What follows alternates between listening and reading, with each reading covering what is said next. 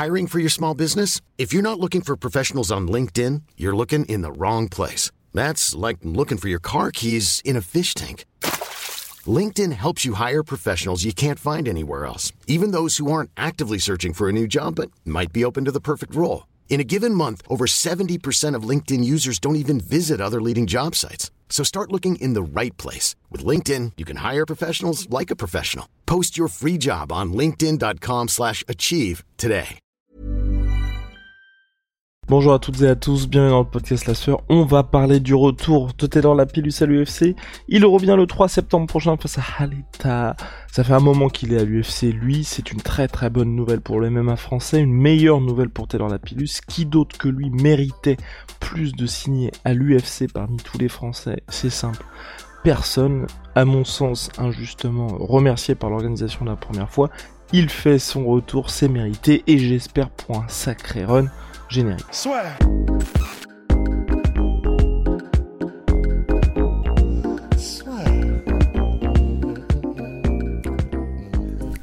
Entre dans l'octogone avec Unibet.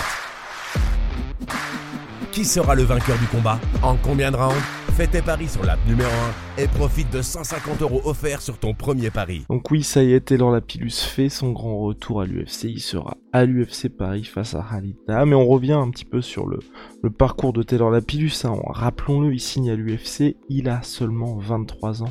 Premier combat le 11 avril 2015, première défaite, première victoire pardon. Il enchaîne ensuite avec une victoire, puis une défaite et une nouvelle victoire. Et là, l'UFC le remercie avec un bilan de, oui, vous avez bien compté, 3 victoires pour une défaite.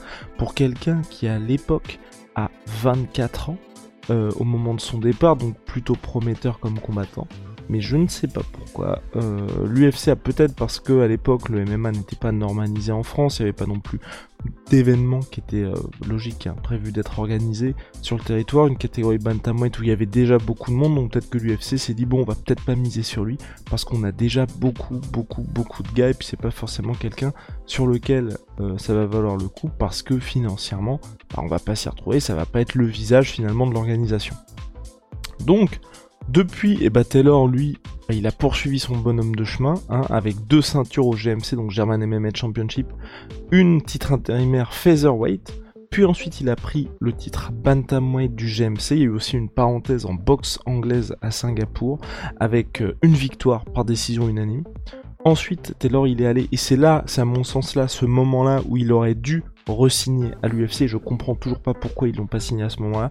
Enfin, euh, pourquoi ils l'ont toujours pas signé Bah, ça avait pas bougé pour la situation du MMA en France, mais quand même. Donc, euh, Taylor affronte au après un premier combat où il s'était imposé par décision partagée. Il affronte Nate Maness. Il s'impose par TKO au troisième round. Il prend la ceinture bantamweight du TKO MMA Championship et surtout, et là vous allez me dire, wow, mais Nate je connais ce nom-là. Bah oui, vous connaissez ce nom-là parce qu'il a signé à l'UFC en 2020 et depuis août 2020, il est à 3 victoires pour une défaite, une seule défaite face à qui? Face à Umar Nomagomedov, donc rien de rien de scandaleux là-dedans pour le monsieur, c'est son dernier combat à l'UFC le 25 juin 2022. Et moi, j'ai trouvé ça très très surprenant que que l'UFC préfère signer Nate Maness qui ensuite après la défaite face à Taylor, c'était imposé par KO, mais quand même une défaite face à Taylor Lapillus, et qu'il le signe en 2020, alors que Taylor, lui, va rester un petit peu sur le côté, et qu'entre-temps, bah, il a quand même signé 3 victoires de suite à l'UFC, à, RS Fighting Championship. Donc voilà. Et Taylor, entre, donc il est devenu aussi champion euh, de l'Aris Fighting Championship chez les Bantamweight avec une dernière belle victoire face à Demarte Peña par TKO au premier round. Il s'était aussi imposé face à Wilson Rice ancien challenger au titre flyweight de l'UFC face à Dimitrius Johnson. Donc voilà, vous regardez le, vous regardez le parcours du monsieur, vous pouvez dire qu'il a fait le taf. Depuis son départ de l'UFC, il y a une seule défaite face à Denis Levrentiev, où là, c'était euh, bah, le, russe avait fait, parler tout son grappling face à Taylor Lapillus pour s'imposer par décision unanime. C'était un combat en Russie, mais hormis cette défaite-là, c'est un parcours parfait pour Taylor depuis son, son départ de l'UFC, donc il méritait énormément. Il a 30 ans aujourd'hui, donc c'est pas trop tard non plus. Je considère moi qu'il est dans son prime. C'est une très très très bonne nouvelle pour lui, c'est une très bonne nouvelle pour le MMA français, c'est une catégorie où il fallait un autre Frenchie, enfin il fallait un Frenchie parce que pour l'instant on n'avait personne depuis le départ de Tom Duquesnoy de l'UFC, donc franchement très bonne nouvelle là-dessus aussi. Euh, j'espère que tous les Français vont soutenir Taylor Lapillus. Euh, franchement, ça, c'est quelqu'un qui mérite énormément. Et puis voilà, ça vient garnir le contingent de français, contingent de français de qualité, parce que là, sérieusement, il euh, y a du monde pour l'UFC Paris, parce que oui, Cocorico aussi, BSD, Benoît Saint-Denis fera son retour à l'UFC Paris face à Christos Diagos, donc BSD qui s'était imposé il y a quelques semaines de ça et qui disait vouloir combattre à l'UFC London. Finalement, on est passé à l'UFC Paris parce qu'il y avait un petit problème de calendrier pour son mariage, donc je sais pas comment il va faire là pour s'organiser. Je crois que son mariage a lieu une semaine seulement avant l'UFC Paris. Mais en tout cas, c'est une très bonne nouvelle pour les supporters euh, français. Donc on aura 6 Français à l'UFC Paris, Cyril Gann, Benoît Saint-Denis, Manon Fioro, Nassourdine Imavov, Taylor Lapillus et Zara Fern, deux Françaises. 4 Français, euh, à chaque fois dans des catégories différentes, donc c'est formidable messieurs, parce que là, euh, bah, vous pouvez dire 6 combats, donc je pense que je sais pas si tout le monde sera en main card, peut-être que je sais pas, je sais, je sais pas trop comment l'UFC va se débrouiller, mais en tout cas, euh, ce qui est sûr, c'est que Cyril sera main event, Nassourdine évidemment sur la main card, Manon Fioro aussi.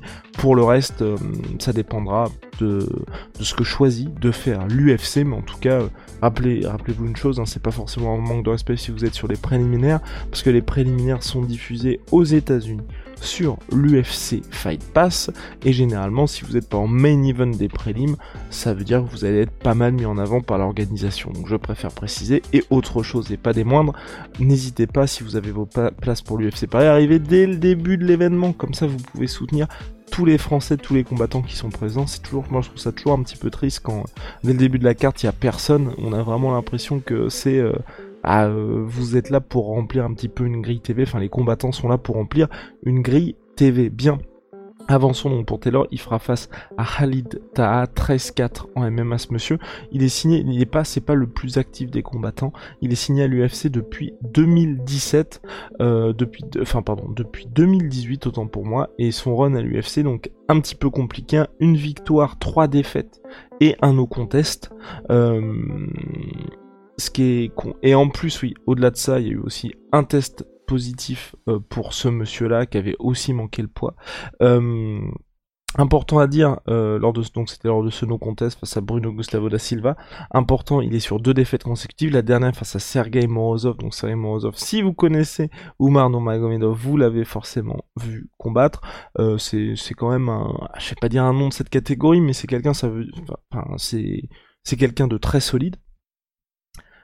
Concernant non Khalita, moi je trouve que c'est très très très bien pour Taylor Lapidus d'affronter, enfin de rentrer dans le bain UFC face à quelqu'un de prenable comme ça, quelqu'un contre lequel Taylor Lapidus devrait normalement dérouler son jeu, avoir la possibilité de s'exprimer, faire parler son striking, et puis avoir cette attitude que l'on retrouve depuis quelques temps chez lui. C'est vrai que ça a toujours été Taylor un combattant très intelligent, qui ne se prend pas beaucoup de coups, mais là maintenant il y a la recherche du finish, il y a la recherche de faire le show, c'est peut-être ce qui lui manquait lors de son premier run à l'UFC, et là il a quelqu'un qui va lui permettre tout ça.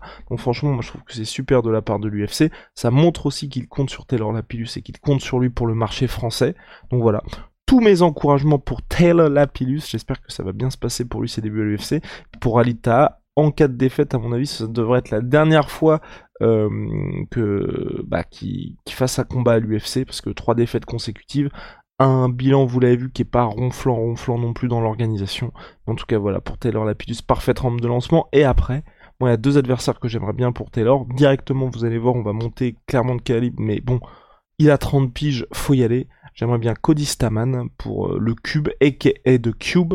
Euh, ce serait intéressant pour Taylor pour voir euh, face au profit lutteur boxeur américain typique. Et Nathaniel Wood, pourquoi pas pour un prochain UFC London où là ça mettrait le feu, que ce soit enfin d'ailleurs à Londres ou à Paris. Voilà, c'était Guillaume pour bah, un, petit, un petit point sur la signature de Taylor Lapidus à l'UFC. On est ravis. Rendez-vous le 3 septembre prochain pour l'UFC Paris. Ça va être le feu Big shout out my sweet pea, my sweet protein. Moins 38% sur tous mes protéines avec le code de la sueur. Onae, nos savons, H-O-N-A-E.fr. Ils sont disponibles sur le site ya.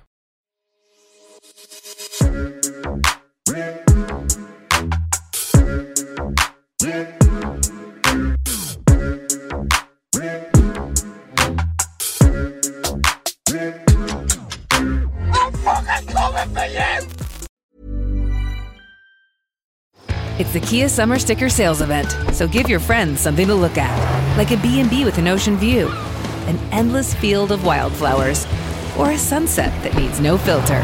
Make this a summer to share and save with a capable Kia SUV or powerful sedan. See your local Kia dealer or visit kia.com to learn more.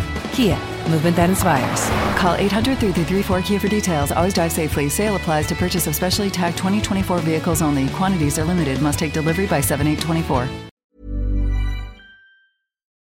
Et voilà, c'est la fin de votre épisode du podcast La Sœur. Si ça vous a plu, n'hésitez pas à nous mettre les 5 étoiles sur Apple Podcast ou sur Spotify. Vous pouvez aussi nous laisser un petit commentaire, ça nous aidera beaucoup. Et si vous voulez aller plus loin avec nous, vous tapez La Sueur sur toutes les plateformes ou sur les réseaux sociaux, vous nous trouverez. Et là, vous nous écoutez très certainement en audio. On est aussi en vidéo sur YouTube, mais également sur Snapchat. Là encore, vous tapez la et on sera là.